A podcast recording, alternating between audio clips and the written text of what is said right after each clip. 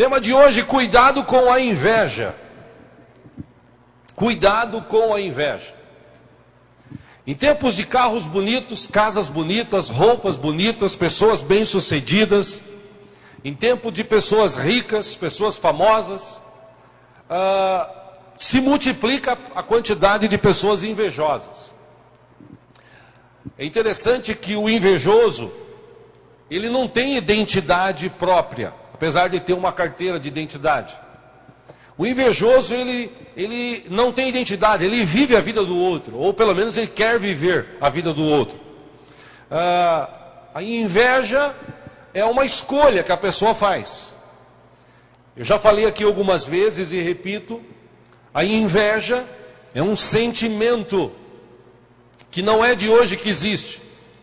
Desde os céus, desde os céus, esse sentimento brotou no coração do, do diabo, que até então era Lúcifer, a palavra Lúcifer quer dizer anjo de luz, e uh, Lúcifer foi criado por Deus, segundo a palavra. A gente, estudando a palavra, você tem alguns textos que nos remetem a entender, apesar de estar falando de uma outra coisa, uh, tanto Ezequiel como Isaías, ainda assim subentende-se que ele está falando uh, de Lúcifer, que até então estava no céu, e como diz o texto, ele foi formado por Deus para ser um anjo de luz. E nessa sua formação, ele tinha capacidade, ele tinha poder. Nessa sua formação, ele tinha um lugar de destaque. Alguns historiadores bíblicos uh, chegaram à conclusão de que o próprio Lúcifer ele cuidava de uma área importante nos céus, que é a área musical. Talvez por isso hoje no mundo ele influencie muitas pessoas através da música para se afastarem de Deus e viverem os desejos dos seus corações. Mas enquanto Lúcifer lá nos céus, uh, ele servia a Deus, ele participava da adoração a Deus. E com aquela proximidade que ele tinha do trono de Deus, uh, Isaías teve essa visão.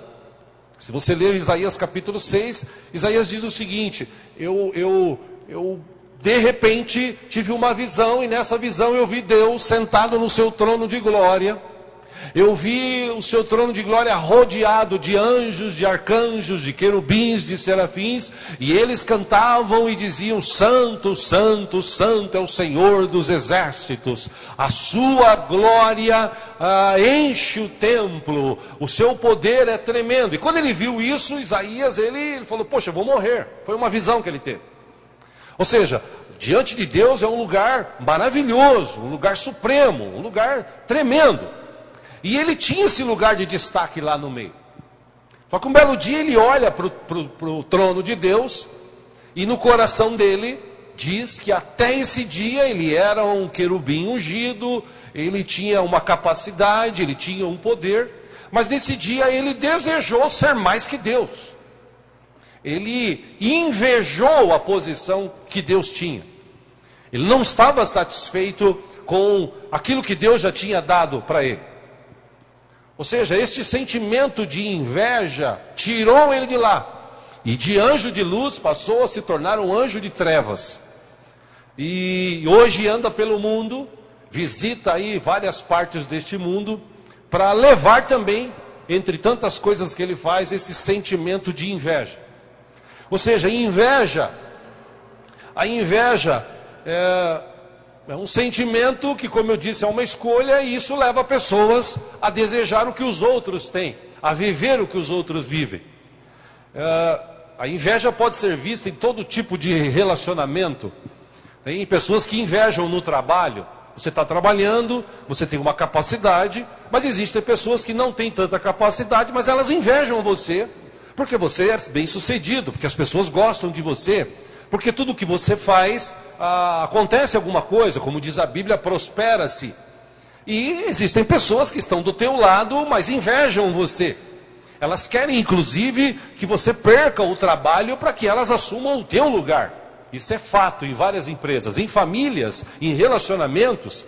Ah, a inveja, ela está aí, batendo na porta. A inveja é algo que leva as pessoas a viver malefícios terríveis em suas vidas. Se você olhar para a Bíblia, ah, você vê na Bíblia histórias. E como eu digo sempre aqui, eu louvo a Deus pela palavra, porque a Bíblia, Deus, ah, Deus não escondeu nada. Deus permitiu que tudo que aconteceu nesta terra, com o povo dele, ah, fosse registrado. Então na Bíblia tem vários registros de inveja. Por exemplo, Caim invejou Abel, porque quando ele viu que Deus recebeu a oferta do seu irmão, ele ficou com inveja, ele ficou bravo, ele falou: pô, preciso matar o meu irmão, para quem sabe, sem o meu irmão, Deus de repente recebe a minha oferta. Ah, da Bíblia tem também a história de José com os seus irmãos. Seus irmãos invejaram, invejavam ele. Ah, na Bíblia também tem história de mulheres, por exemplo, duas delas, Raquel e Léa, duas mulheres que eram esposas do mesmo homem. Uma podia ter filhos, a outra não. A que não podia, ela pedia a Deus, mas ela invejava, porque a irmã tinha filhos e ela não. Até o dia que Deus a abençoou e ela teve filhos. Aí a outra ficou com inveja dela, porque o marido amava mais ela e o filho dela do que ela e os outros filhos. Ou seja, a inveja é algo que corrói, a inveja é algo que destrói. E tem muita gente hoje em dia comparando-se com os outros. A inveja leva as pessoas a se comparar com os outros. Tem muita gente comparando é, roupa, comparando carro, comparando casa, comparando relacionamento, comparando corpo e aí por diante. Ah, vivemos hoje num mundo que é muito competitivo. E por causa dessa competitividade que existe hoje, as propagandas que existem hoje, ah, elas elas nos remetem a pensar sobre isso. Por exemplo, uma propaganda que tinha um tempo atrás, a empresa ela, ela dizia o seguinte: se você comprar nossos produtos, você vai ser invejado por todos. Ou seja, a própria imprensa, o próprio mundo, eles querem nos fazer sentir inveja. E inveja é um sentimento nocivo, é um sentimento que destrói. Tanto que Jó grande servo de Deus, ah, no registro que tem da Bíblia, livro de Jó, mostra que ele, no capítulo 5, versículo 2, escreveu: A inveja mata o tolo. A inveja mata o tolo. E conta-nos uma fábula de duas águias que voavam juntas. Uma dessas águias elas tinham, ela tinha um jeito de voar diferente da outra ela tinha um bater de asas, um voar sempre um pouco mais alto. O jeito que ela voava causava inveja naquela outra águia. E essa outra águia, segundo essa fábula, ela invejava tanto aquela outra, que um dia ela falou: Bom, já que eu não posso ser que nem ela, ela não vai ser então do jeito que ela é. E mesmo voando, ela começou a tirar penas, as maiores penas que ela tinha, ela tirava e arrancava de si e atirava na outra, uh, na outra águia. Só que a outra águia voava muito alto e ela, por mais que jogasse as suas penas, ela não conseguia atingir, porque ela queria ferir, machucar aquela águia, outra águia, da mesma espécie. E ela tirou tantas penas de si para jogar na outra que em um determinado momento ela não tinha mais força nem pena, acabou caindo e se espatifando no chão. É mais ou menos isso que acontece com pessoas que têm inveja no coração uh, o sucesso das pessoas que estão ao nosso redor, em vez de gerar descontentamento na gente, deveria gerar um sentimento de alegria. Mas infelizmente a inveja das pessoas é tão grande que existe um descontentamento. Existem pessoas que não estão contentes com o teu sucesso. Existem pessoas que não estão contentes ah, com o teu estilo de vida. Existem pessoas que não estão contentes com o teu cargo na empresa onde você trabalha. Existem pessoas que têm inveja e inveja de tudo. E se nós olharmos para a Bíblia, a palavra de Deus nos mostra e nos ensina que Deus tem planos para todos nós. Deus tem planos para mim, Deus tem planos para você. Se você ler o Salmo 139, por exemplo, o Salmo 139, ele nos ensina na escrita lá de Davi, que Deus, antes da gente nascer, nós estávamos sendo formados nessa formação. O texto diz, ou nos leva a entender, que Deus escreve dias de bem, de bênção para a gente.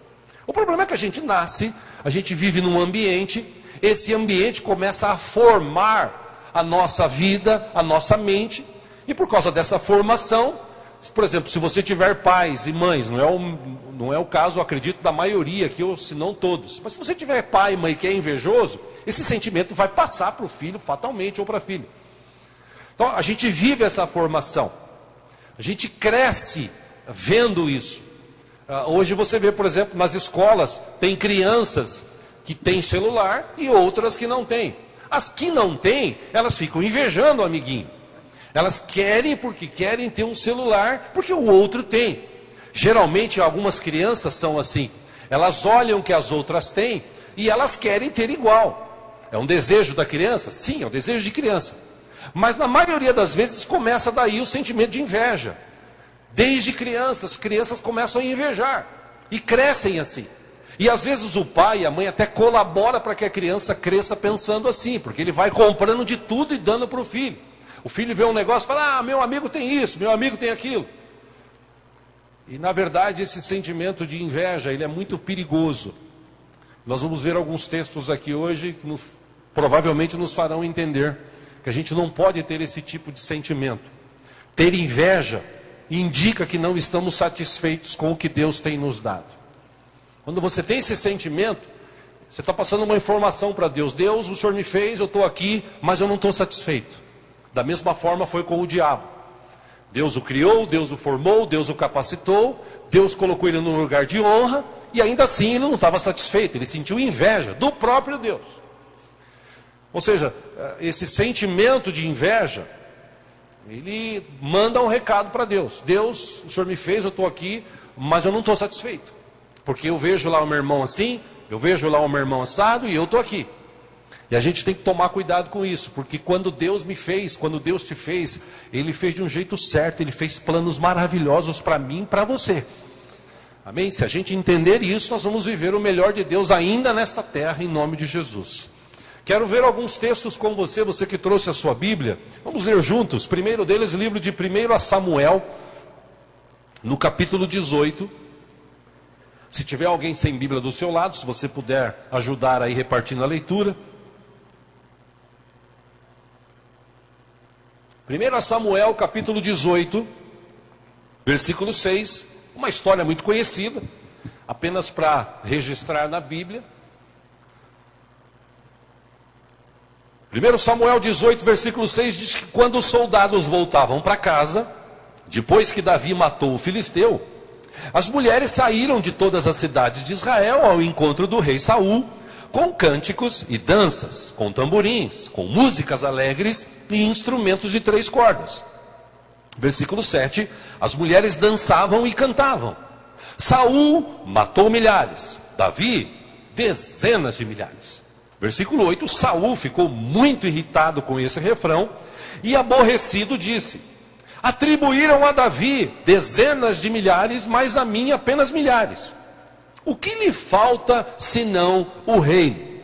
Versículo 9: Daí em diante, Saul olhava com inveja para Davi.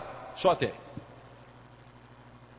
Havia aquele problema do filisteu, chamado Golias, aquele grande homem que estava desafiando o exército. E Davi chega a mando do seu pai para saber informações dos seus, dos seus irmãos. Ele ouve toda aquela situação, ele vê aquele gigante que já estava ali alguns dias afrontando o exército, querendo pelo menos um homem corajoso para enfrentá-lo. Mas quem olhava para ele tinha medo, segundo o texto, porque o cara tinha 2 metros e quase 2 metros e 60 de altura, mais ou menos uns 200 quilos, não de gordura, mas de massa muscular armado até os dentes. Quem olhava para ele tinha medo, lógico. É como você vê, por exemplo, no, no, filme de hoje, você vê o incrível Hulk. Você vê o Hulk, você fala, caramba, como é que pode um cara desse tamanho forte? É mais ou menos isso. O cara olhava para ele e ficava com medo. E ele ficou desafiando, até o dia que Davi chega e fala, pô, eu vou lá. E ele foi, e enfrentou, quem lê a Bíblia sabe, ele enfrentou, e ele, ele foi só com pedrinhas, com um estilinho ou uma, uma funda da época e derrubou o gigante. Lógico que teve o agir de Deus, acertou a pedra no lugar que devia acertar, porque naquela época esses caras que lançavam pedras com funda, eles tinham, eles treinavam muito, né? eles tinham uma capacidade muito grande Eu já falei aqui, ah, segundo os historiadores, a questão de 4, 3, 4 metros, eles conseguiram acertar um fio de cabelo que as pessoas seguravam na mão, de tão bom que eles eram. Então, Davi também tinha essa formação. Ele joga a pedra certa, o gigante cai, fica atordoado, ele vai, pega a espada, corta a cabeça e leva a cabeça embora. Aí ele está chegando na cidade, vem as mulheres da cidade e começam a cantar. Poxa, que legal, que alegria. Lembre-se, Saul, ele era o rei, ele era o cara máximo, era o cara que comandava Israel. Ele deveria, na sua posição, ter entendimento disso. Ao contrário, quando ele ouve as mulheres cantando, ei, Saul, ele derrubou de, de, é, milhares, aí vem Davi e derruba dezenas de milhares. Quando ele ouviu isso, ele ficou louco da vida. Ele usou essa expressão aqui. O que mais falta para ele senão o reino? E realmente depois ele perdeu o reino pra, justamente para Davi. Em vez de ir como rei, bater pau e falar: glória a Deus, pelo menos um homem aqui conseguiu derrotar aquele gigante que estava afrontando a gente, afrontando o exército, estava todo mundo com medo. Agora os filisteus foram derrotados, muitos morreram, muitos fugiram, e agora vai reinar a paz no nosso meio, porque Deus nos deu a vitória. Glória a Deus pela vida de Davi. É o que ele deveria ter feito. Só que ao contrário disso, ele olha e fala assim: ah, só falta dar o reino para ele. Ele ficou com inveja, diz a Bíblia. E é interessante porque tem muita gente hoje que tem esse sentimento no coração. Tem inveja do que o outro é, do que o outro tem. E a gente tem que tomar cuidado com isso. Um outro texto bíblico, vamos ler juntos aí, você que trouxe a Bíblia, Salmo 73. Vamos lá, dá uma corridinha lá no Salmos 73. Aleluia. Deus é bom. Aqui essa descrição é de, segundo a Bíblia, um dos filhos de Asaf, ele escreveu este salmo. E veja que interessante a descrição de alguém. Salmo 73, versículo 1, ele escreveu: Certamente Deus é bom para Israel e para os puros de coração. Versículo 2, ele diz: Quanto a mim, os meus pés quase tropeçaram, por pouco não escorreguei. Por quê? Ele mesmo explica, versículo 3: Pois tive inveja dos arrogantes, quando vi a prosperidade desses ímpios. Versículo 4: Eles não passam por sofrimento e têm o corpo saudável e forte. Versículo 5: Estão livres dos fardos de todos. Não são atingidos por doenças como os outros homens. Versículo 6: Por isso, o orgulho lhes serve de colar e eles se vestem de violência. Versículo 7: Do seu íntimo brota maldade, da sua mente transbordam maquinações. Versículo 8: Eles zombam e falam com más intenções. Em sua arrogância, ameaçam com opressão.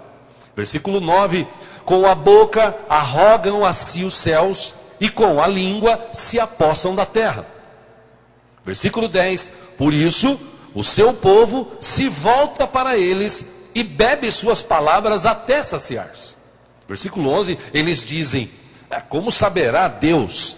Terá conhecimento o Altíssimo? Versículo 12, ele fecha essa descrição e ele diz: Assim são os ímpios, sempre despreocupados, aumentam suas riquezas.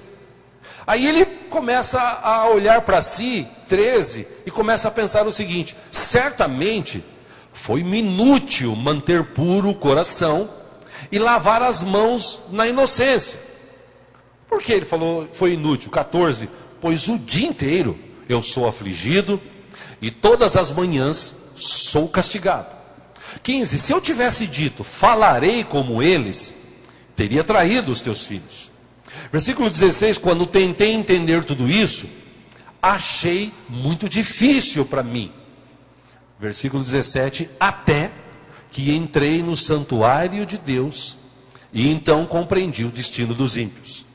18: Certamente os põe em terreno escorregadio e os faze cair na ruína.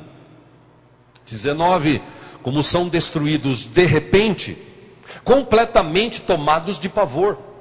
Versículo 20: são como um sonho que se vai quando acordamos. Quando te levantares, Senhor, tu os farás desaparecer. 21, quando meu coração estava amargurado e no íntimo eu sentia inveja. Veja a descrição dele 22, agi como insensato e ignorante. Ele está falando isso para Deus. Minha atitude para contigo era de um animal irracional. Versículo 23 ele diz: Contudo, sempre estou contigo. Tomas a minha mão direita e me sustens. 24, tu me diriges com o teu conselho e depois me receberás com honras. 25, a quem tenho nos céus senão a ti, e na terra nada mais desejo além de estar junto a ti.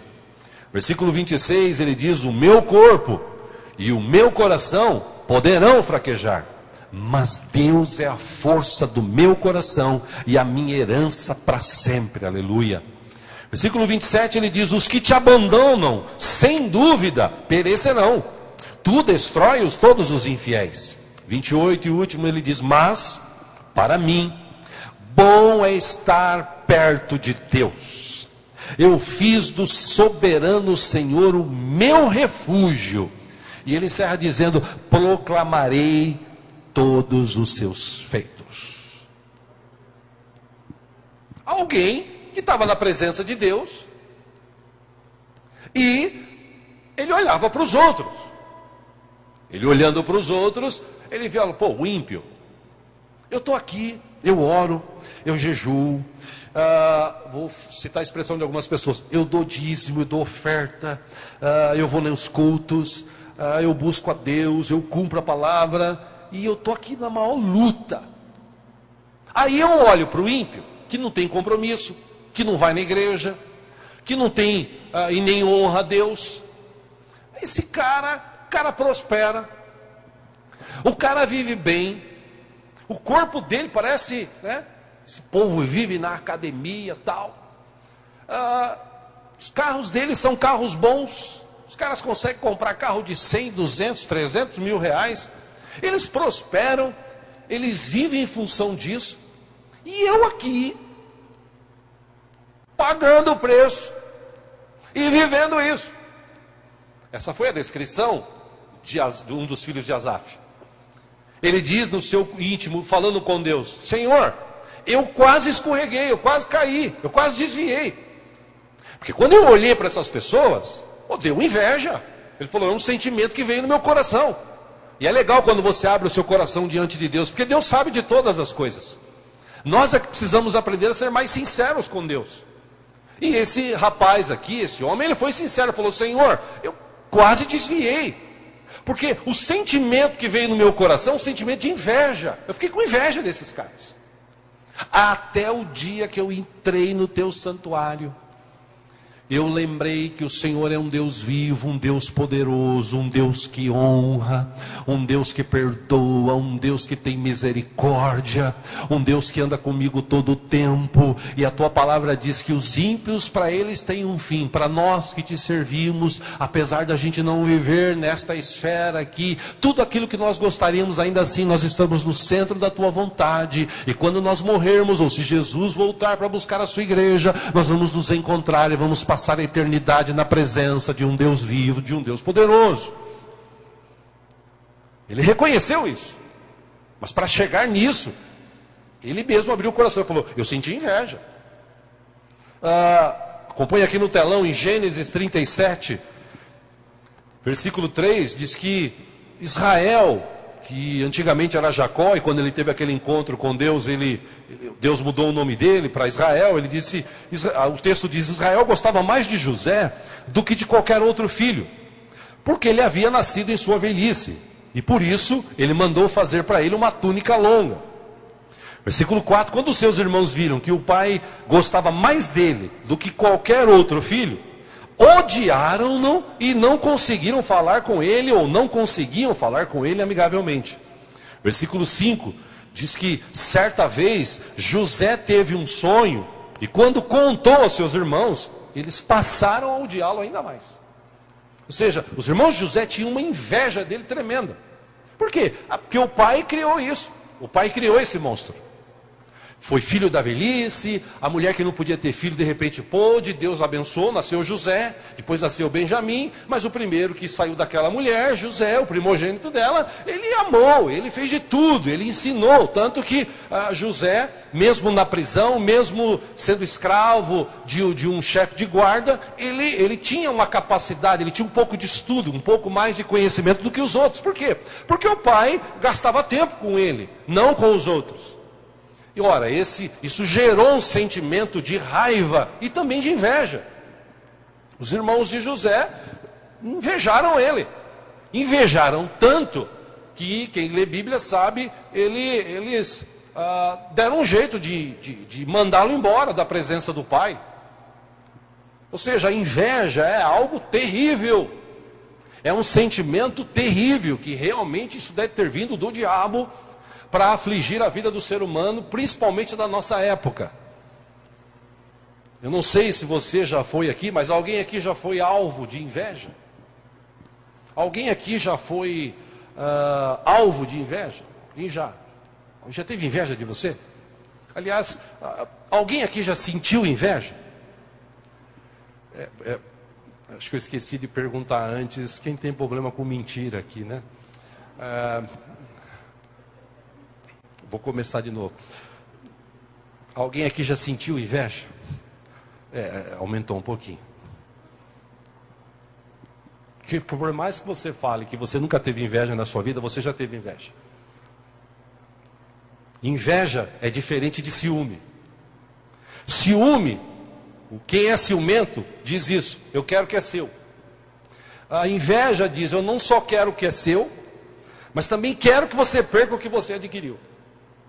É aquele cara que vê o vizinho com uma grama bonita tal, ele fala assim: Eu quero que a minha grama seja mais verde, mais bonita que a dele, e a dele, inclusive, morra.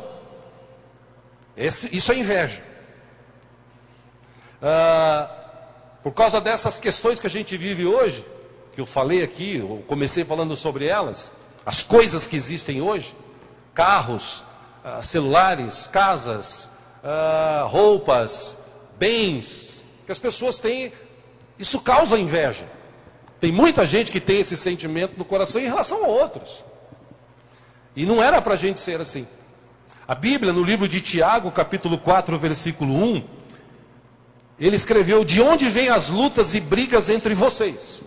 Ora, vem dos maus desejos que estão sempre lutando, lutando dentro de vocês. Ou seja, existem coisas que o diabo está sempre assoprando no nosso ouvido. Escuta, você viu lá fulano? Aquela história que o irmão vem na igreja e fala assim, irmãos, recebi uma benção. Por exemplo, a Cris contou aqui um testemunho dela e do marido. Eu imagino que a maioria esmagadora, se não todos, falou assim, poxa, glória a Deus. Mas tem gente que ouve isso e fala assim, poxa, eu oro e Deus não faz. Aquela irmã ali, ó, Deus já, o marido dela ficou desempregado, já arrumou outro. Que coisa, né, meu? O cara tinha que como eu já ouvi no passado pessoas dizer o seguinte, pessoas que acabaram saindo da igreja, se, se, se afastando, não se desviando, mas se afastando da igreja, por motivos particulares. E eu ouvi, inclusive, pessoas que ah, tinham inveja daquele ou daquela e começaram a dizer: pô, mas o cara já está bem, o cara já conseguiu casar de novo, a mulher já conseguiu casar de novo, eles estão bem. Poxa vida, era para sofrer. Era, devia morar embaixo da ponte um tempo para aprender. Porque tem aqueles crentes macumbeiros, né? Aquele que ele, parece que ora e faz macumba pro outro, né? Tem que sofrer. Ô oh, Deus, o senhor tem que pesar a mão, Deus. E ai de nós se Deus pesasse a mão. Começaria por nós, inclusive. É que Deus é misericordioso, Deus é bom, Deus é amoroso. Né? Mas os conflitos que procedem dos seus desejos mais íntimos, ou dos nossos desejos mais, in, mais íntimos, esse, esses conflitos existem dentro de nós. Ah, já disse alguém que invejar e esnobar andam juntos. Tito, capítulo 3, versículo 3, ele disse: Houve tempo em que vivíamos na maldade e na inveja, sendo detestáveis e odiando uns aos outros. Bom, se Tito disse que houve um tempo que a gente vivia assim, é sinal de que aqueles que estão em Cristo não têm mais esse sentimento dentro do coração, ou pelo menos não deveriam ter. A inveja é o caminho mais curto para o ressentimento. A inveja sempre causa amargura nas pessoas. Por isso que está cheio de gente amargurada. Tem gente que, e eu passei por isso, eu já, você sabe que a minha vida é um livro aberto. Eu falo de tudo que acontece na minha vida, né? Ou de já aconteceu. E eu já passei por isso, quando eu trabalhava no banco, com seis meses, ninguém sabia o que eu tinha passado, eu tinha perdido o emprego, por ter a língua grande, por não ter se convertido como deveria, e perdi o emprego num banco. Passei um ano, quase um ano e meio, trabalhando a uh, uma distância longa, de Osasco, Interlagos, pegava dois ônibus, uh, pegava um trem, andava um quilômetro de a pé, fazia o mesmo trajeto na volta. Uh, e quando eu ia para lá, eu ia dando glória a Deus, porque eu tinha perdido o emprego, eu recebi um bom salário. Eu me submetia a isso para receber metade do que eu ganhava. Isso porque tentaram me ajudar. Até eu aprender. Quando, quando eu aprendi, que eu fiquei três meses desempregado, e quando eu aprendi, eu ia trabalhar, chuva, sol, frio, dando glória a Deus. Porque eu estava trabalhando, graças a Deus. Até que um ano e pouquinho depois, eh, eu tinha feito ficha num banco, o banco me chamou, fez um teste. Como eu já trabalhava no outro, tinha um pouco de capacidade, me contrataram. E me contrataram, depois de seis meses, o gerente da agência, ele chamou a gerente administrativa e falou para ela, falou, olha, eu quero que você promova o Diego para chefe de caixa. Porque ele manja das coisas. E ela falou, não, eu não posso fazer isso.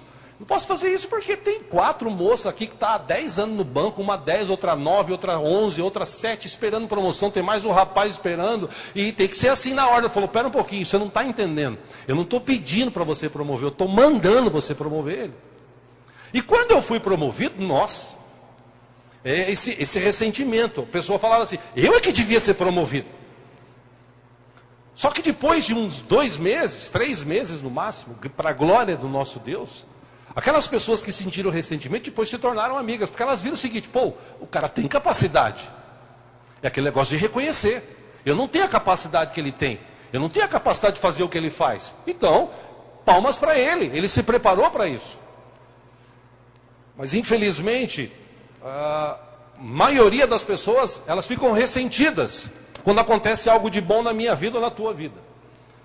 E capítulo 3 de Tiago, versículo 16, ele escreveu: Pois onde anda a inveja, aí há confusão e toda espécie de males. Quando existe esse sentimento de inveja, existe confusão e existe males. O diabo foi expulso dos céus também por causa desse sentimento. Uma terça parte dos anjos também foram expulsos dos céus. Os irmãos de José venderam ele porque tinham inveja dele. Uh, Saul, ele tentou matar Davi algumas vezes porque ele tinha inveja de Davi. E guarde esse texto no teu coração. Provérbios capítulo 14, versículo 30 diz que o coração em paz dá vida ao corpo, mas a inveja apodrece os ossos. Por isso que você vê hoje muita gente com enfermidades, muita gente com problemas, muita gente com dificuldades, Dentro da igreja eu estou falando.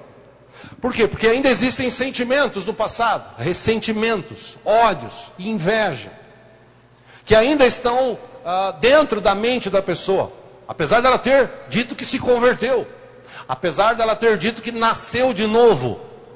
E isso era para acontecer. Porque veja, quando a gente recebe Jesus, quando nós somos batizados, a Bíblia diz, a gente recebe uma nova vida. Essa nova vida agora não é mais humana, ela é espiritual. E nessa nova vida espiritual, tudo aquilo que Jesus ensinou, se nós praticarmos e vivermos, nós vamos ter uma vida abençoada. Foi isso que Salomão disse: o coração em paz dá vida ao corpo, mas a inveja apodrece os ossos. A inveja é para a alma, como algumas enfermidades são para o corpo. Destrói, parece que vai comer a pessoa viva. Guarde no teu coração, meu irmão. Ah, a pessoa não pode ser feliz e invejosa ao mesmo tempo. A pessoa não pode ser feliz e invejosa ao mesmo tempo. Ela tem que escolher. Ou ela escolhe ser invejosa ou ela escolhe ser feliz. E é por isso que a gente vive uma geração de pessoas infelizes. Porque elas olham tudo que os outros têm e invejam a vida que os outros têm invejam o trabalho que os outros realizam. E entenda, eu já falei aqui e repito: Deus me colocou nessa terra com uma capacidade que só eu tenho. Deus me fez para eu realizar um tipo de trabalho, como Deus te fez para você realizar um tipo de trabalho, um tipo de vida. A gente precisa descobrir isso, entender isso e viver isso, porque senão a gente nunca vai ter uma identidade, a gente vai sempre ficar olhando para os outros. Eu já falei aqui também, eu tenho pastores que são amigos, que são pastores de grandes igrejas, igrejas com muitos membros. E você vai dizer assim: você tem inveja deles? Não, eu não tenho inveja, eu bato palma para eles. Eu bato palma para eles porque eles têm uma capacidade que eu ainda não tenho. Eles lidam com um tipo de pessoa que eu não lido. O tipo de pessoa que eu lido é diferente dos que eles lidam. Então, eles têm uma capacidade, eles têm uma igreja grande. O que, que eu vou fazer? Glória a Deus pela vida deles e que Deus continue abençoando e capacitando. Eu não preciso sentir inveja, eu preciso é ter este sentimento no meu coração assim. Eu sei o que Deus me chamou para fazer.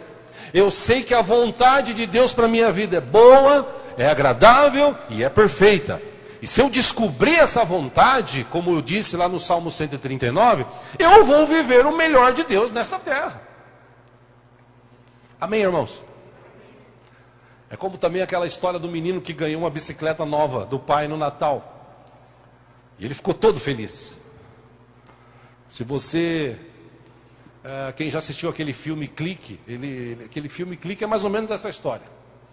O menino do lado, ele tinha. O pai era rico, e o pai comprava umas coisas tremendas para o filho, e o filho vivia esnobando uh, o filho do vizinho, que era o tal do Adam Sandler. E um belo dia ele passa em cima com o carro do, do cachorro eletrônico do menino, ah, quando o filho dele ganha uma bicicleta, sai para andar e o outro fica com uma inveja tremenda. É uma história assim. O menino ganha uma bicicleta e ele, feliz, pega a bicicleta e sai para andar na rua.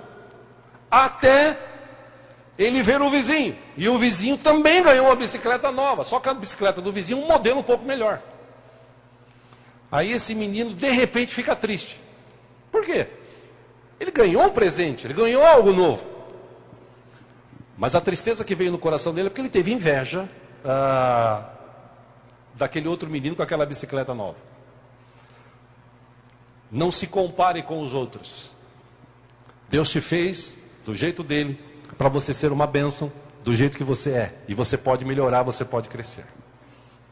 Amém? A verdade é que quando esse sentimento de inveja bate no nosso coração e quer entrar, a gente precisa tomar muito cuidado. Ah, eu já falei aqui de um amigo que no passado ele era motoqueiro. Ele contou essa história para mim. Ah, acredito até que uma vez contou aqui, hoje ele é pastor. E ele contou para mim há muito tempo atrás, ele disse, rapaz, quando eu tinha uns 18 anos, eu trabalhei que nem um condenado para comprar uma moto. E eu comprei a motinha, aquela Honda, 100, 100 cilindrada, né? E, meu, uma luta. E eu fiquei feliz no dia que eu peguei aquela moto e fui trabalhar, todo feliz. Poxa, consegui comprar uma moto, realizei meu sonho. E ele foi trabalhar primeiro dia, segundo dia, todo feliz tal. Até que um belo dia ele para num semáforo. E aí ele está lá, rem, rem, rem, rem, rem, rem, com aquela senzinha, né? E amarra ou vai na marra. Aí para um cara do lado dele com uma 300 cilindradas. Aí o cara para do lado, aquela moto, ele faz rum. Aí ele faz ren, ren. Aí o cara rum. Aí ele, nossa, olha a minha, ren, ren. A do cara é rum. Ele contou isso. Foi preciso ter uma moto dessa. Ah, vou me esforçar para ter uma moto dessa. E ele disse que trabalhou que nem um condenado mais um ano e um ano e meio depois ele comprou uma moto daquela. E todo feliz, parava no farol e rum, rum. Até que um dia parou um cara do lado dele com aquelas antigas Teneré de 600 cilindradas. Aí parecia um trator. E ele ram, e o cara. Nossa, essa é mais potente. Eu preciso de uma dessa. E ele, estou falando que isso é fato, ele, ele contou. E ele foi, de novo, se matou de trabalhar para comprar uma Teneré 600 cilindradas. Quando comprou aquela moto, assim, tipo de, de, de cross tal, né? Aqueles pneuzão, e ele todo feliz, ele ia trabalhar, até um dia que ele parou no semáforo e parou um cara com uma ninja de mil cilindradas do lado dele. O cara, vum, vum, vum, parecia Fórmula 1. E aí ele olhou e falou assim: Eu preciso parar com isso. Preciso parar com isso. E tem muita gente que vive assim. Tem muita gente que não se alegra por aquilo que tem. Ele se entristece porque ele acha que o outro tem mais e é melhor do que ele. Em Gálatas capítulo 6, versículo 4, o apóstolo Paulo disse: Cada um examine os próprios atos, e então poderá orgulhar-se de si mesmo, sem se comparar com ninguém. Ou seja, você não precisa se comparar com ninguém, você pode viver a tua própria vida. Aliás, repito, Deus te fez com um propósito. Então, se você não está cumprindo esse propósito, você está com inveja dos outros, porque você não entendeu o que Deus tem para a tua vida. E a Bíblia diz, não sei o que digo, que o que Deus tem para nós é, é algo de bom, é algo de concreto. É que as pessoas não entenderam isso ainda. Elas vão à igreja, mas elas não entendem, elas continuam ainda invejando. Quando você chegar diante de Deus, lá nos céus, aquele dia glorioso que a gente vai se encontrar com Deus, Deus nunca vai chegar em você e falar assim: escuta, filho, por que você não foi que nem Moisés? Porque Moisés foi o cara. Moisés, eu falei para ele, ele bateu na água, a água abriu. Moisés, eu falei com ele, veio praga lá, e o cara teve coragem, cara. Pô, você era bem fraquinho. Deus nunca vai te falar isso. Nunca. Deus nunca vai chegar e você, oh, mas você devia ser que nem Paulo, né, meu? Você devia se esforçar que nem o meu servo Paulo, porque Paulo foi aquele cara. Não, não. Deus, ele, ele, ele capacitou a mim, capacitou a você para a gente ter uma vida nessa terra e uma vida útil, uma vida abençoada. A gente não precisa se comparar aos outros, a gente não precisa tentar viver a vida de ninguém. A gente pode viver a nossa própria vida. Em Provérbios capítulo 23, versículo 17 e 18, Salomão escreveu: Não inveje os pecadores em seu coração, melhor será que tema sempre o Senhor. Versículo 18: Se agir assim, certamente haverá bom futuro para você e a sua esperança não falhará. Uma das coisas que eu aprendi na minha vida, eu falei sobre isso hoje cedo, é a entender que o, o que eu tenho hoje, o que eu sou hoje, é mais do que eu mereço. Porque, como eu disse há pouco também, eu já fui invejoso. Eu já tive inveja. E inveja muitas vezes cega a gente. Quero te encerrar ou encerrar falando sobre isso para você. Inveja, na maioria das vezes, cega a gente. E eu me lembro que quando eu comecei a tocar, eu comecei tocando violão por insistência do meu pai. Meu pai era cantor, pastor, tal. Ele falou: você precisa uh, tocar lá na igreja, você aprender um instrumento. Aí ele me levou numa escola de música lá em Araçatuba, com 14 anos, e um professor lá da banda municipal, senhor de idade, gordão, falou: vem cá que eu vou te ensinar a clave de sol e tal. E quando eu vi aquilo, eu falei: Deus do céu, não vou aprender nunca isso. Deus de misericórdia, isso aqui é coisa de louco. Aquelas bolinhas, aqueles negócios, não vou. E fui embora para casa. E meu pai, meu pai era um cara muito inteligente, ele usava aquela psicologia reversa, né? Eu, eu cresci assim. A psicologia reversa do meu pai, ele dizia o seguinte: Ah, é? Você não vai estudar? Então você não vai ser nada quando você crescer. Você vai tocar no máximo gado. Ah, é? É, porque você não presta, cara. Você botei você na escola, você não quis e tal. E aí eu, para provar para meu pai que ele estava errado, eu fui e aprendi a tocar na raça violão. Aqueles três notinhas, quatro notinhas, papapá. Pá. Depois de uns dois anos eu aprendi contrabaixo. Também, o pum, pum, pim, pum, pum, pum, só mais nada. Aí na igreja, depois de um ano, tinha falta de baterista. Eu falei, vou tocar bateria. Meu pai falou, você não vai tocar bateria nunca, rapaz. Malemar, você toca violão. Falei, vou tocar. Vamos comprar uma bateria para a igreja. A igreja não tem, não, não tem nem baterista, quanto mais bateria, não, mas vamos comprar. E compramos. Aquela época no chamado uh, Primeira Mão, jornal Primeira Mão, achei uma bateria. é, conheci um cara que até hoje é amigo meu, já falei de Jesus para ele dezenas de vezes, ainda não recebeu, quem sabe um dia receba, né? Mas ele me vendeu uma bateria, eu desmontei a bateria, eu pintei a bateria e fui na igreja e durante a semana eu ia lá à noite e treinava para tocar no domingo. E meu pai falou assim, eu quero ver, você vai passar vergonha na igreja. É melhor você não tentar, você vai passar vergonha no culto. Meu pai era aquele cara que incentivava bastante a gente assim, né? E eu fui, treinei, e chegou no domingo, chá com pão. Chá com pão, de chá com pão. Todo mundo toca, eu também quero tocar. Né? Chá com pão. E tá. Foi assim. Aí terminou o culto, ele falou: Não é que você tocou mesmo? Esse foi o máximo de elogio que eu recebi dele. Mas depois que eu cresci, eu entendi meu pai. E ele chega um dia e fala assim: Você você devia reunir uma turma com 18 anos de idade, depois você devia reunir uma turma aí da igreja, montar um grupo musical. Eu tenho um amigo que tem uma gravadora, ele está precisando de grupos musicais que não tinha na época, né? tinha dois ou três na época, que eu me lembro, acho que três. E você podia montar um grupo com as músicas que você faz aí e tal, e tá, vamos montar, e montamos. Montamos o Real Viver e começamos a ensaiar. Passava quatro, cinco meses ensaiando para a primeira gravação, sofremos muito na primeira gravação, não tocava nada, aquele negócio assim, chulo. Mas, graças a Deus, gravamos e teve gente que ouviu e se converteu, para a glória de Deus, né? E eu me lembro que no quarto disco que a gente foi gravar na época, em 92, uh, um amigo meu do estúdio, ele falou, Ô, Diego, por que, que você não, não, não contrata uns, uns caras bons para tocar, né? Tipo assim, ele não quis dizer, mas ele, ele, entre linhas ele disse assim: vocês são muito peba para tocar, né? E eu com aquele sentimento assim: não, eu sei tocar. Às vezes chegava cara bom do meu lado para tocar e eu olhava para ele e falava: esse cara aí não toca nada. Bestão, né? Em vez de olhar para o cara e falar assim: oh, dá para você me ensinar, né? Depois, de uns, depois dessa época eu comecei a fazer isso. Por isso que eu aprendi bastante hoje. Aí ele falou: tem uns músicos, você devia colocar uns músicos aqui, cara, uns caras bons, conheço uns caras bons aí que vai te cobrar um valor, você. E a gente demorava, como eu disse, quatro, cinco meses ensaiando para chegar lá e gravar dez músicas.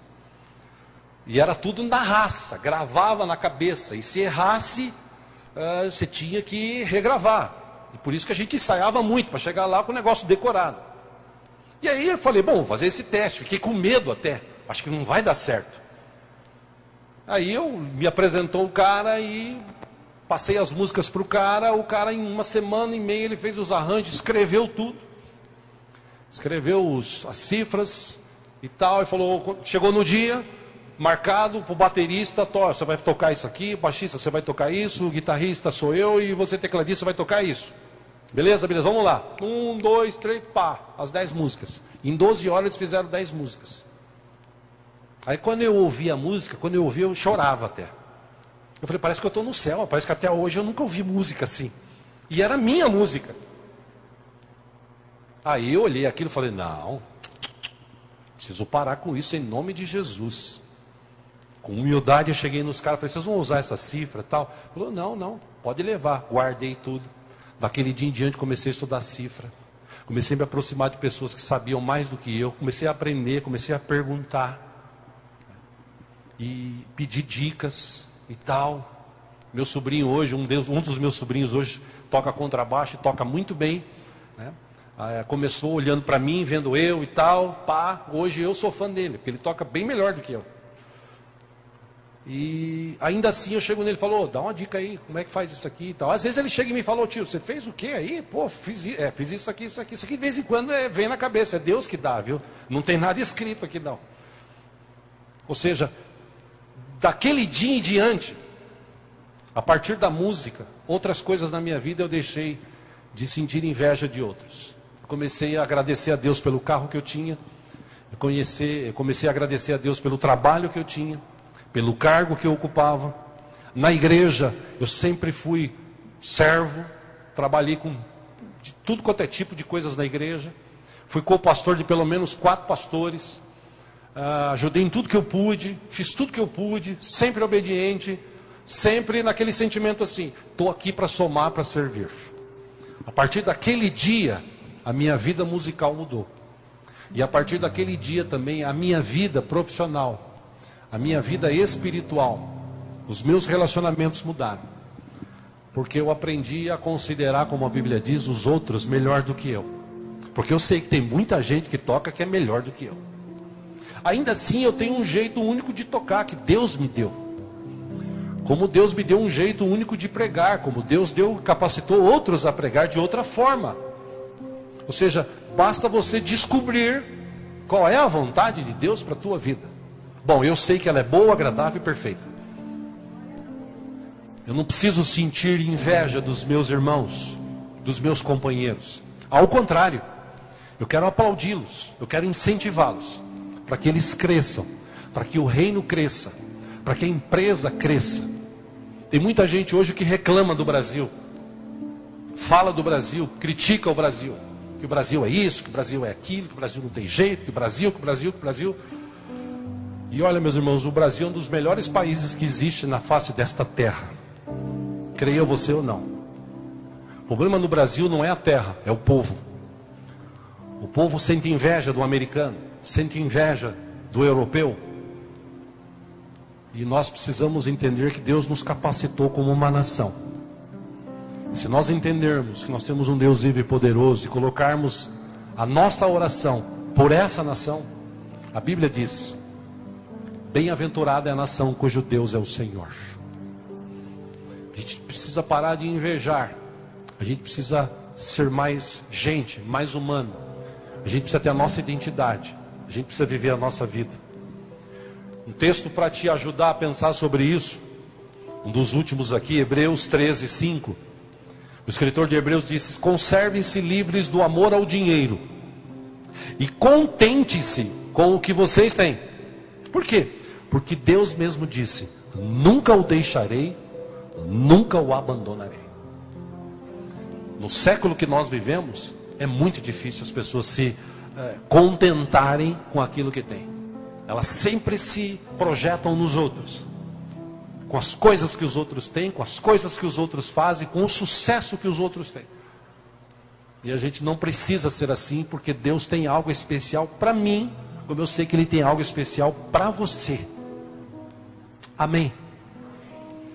Paulo escrevendo à igreja de Corinto, 1 Coríntios 13, 4, ele disse: O amor não é invejoso. Em 2 Coríntios 10, 12, Paulo escreveu: Não temos a pretensão de nos igualar ou de nos comparar com alguns que se recomendam a si mesmos. Quando eles se medem e se comparam consigo mesmos, agem sem entendimento. E por último, Salomão escreveu em Provérbios 27, 4: O rancor é cruel e a fúria é destrutiva. Mas quem consegue suportar a inveja? Inveja é algo que destrói, que corrói. Como diz a Bíblia, que apodrece os ossos. Entenda isso como situações que as pessoas vivem nas suas vidas, situações de enfermidade, situações de problemas, de dificuldades. Por quê? Porque ela não tem vida própria, ela quer viver a vida do outro. Aprenda a viver aquilo que Deus te deu. O dia que você entender isso, a tua vida vai crescer. Você vai para cima. Deus vai te levar a altos voos. Deus vai te capacitar muito mais. Porque Ele é Deus e Ele sabe o que é melhor para mim e para você. Amém? Vamos orar? Vamos ficar em juntos?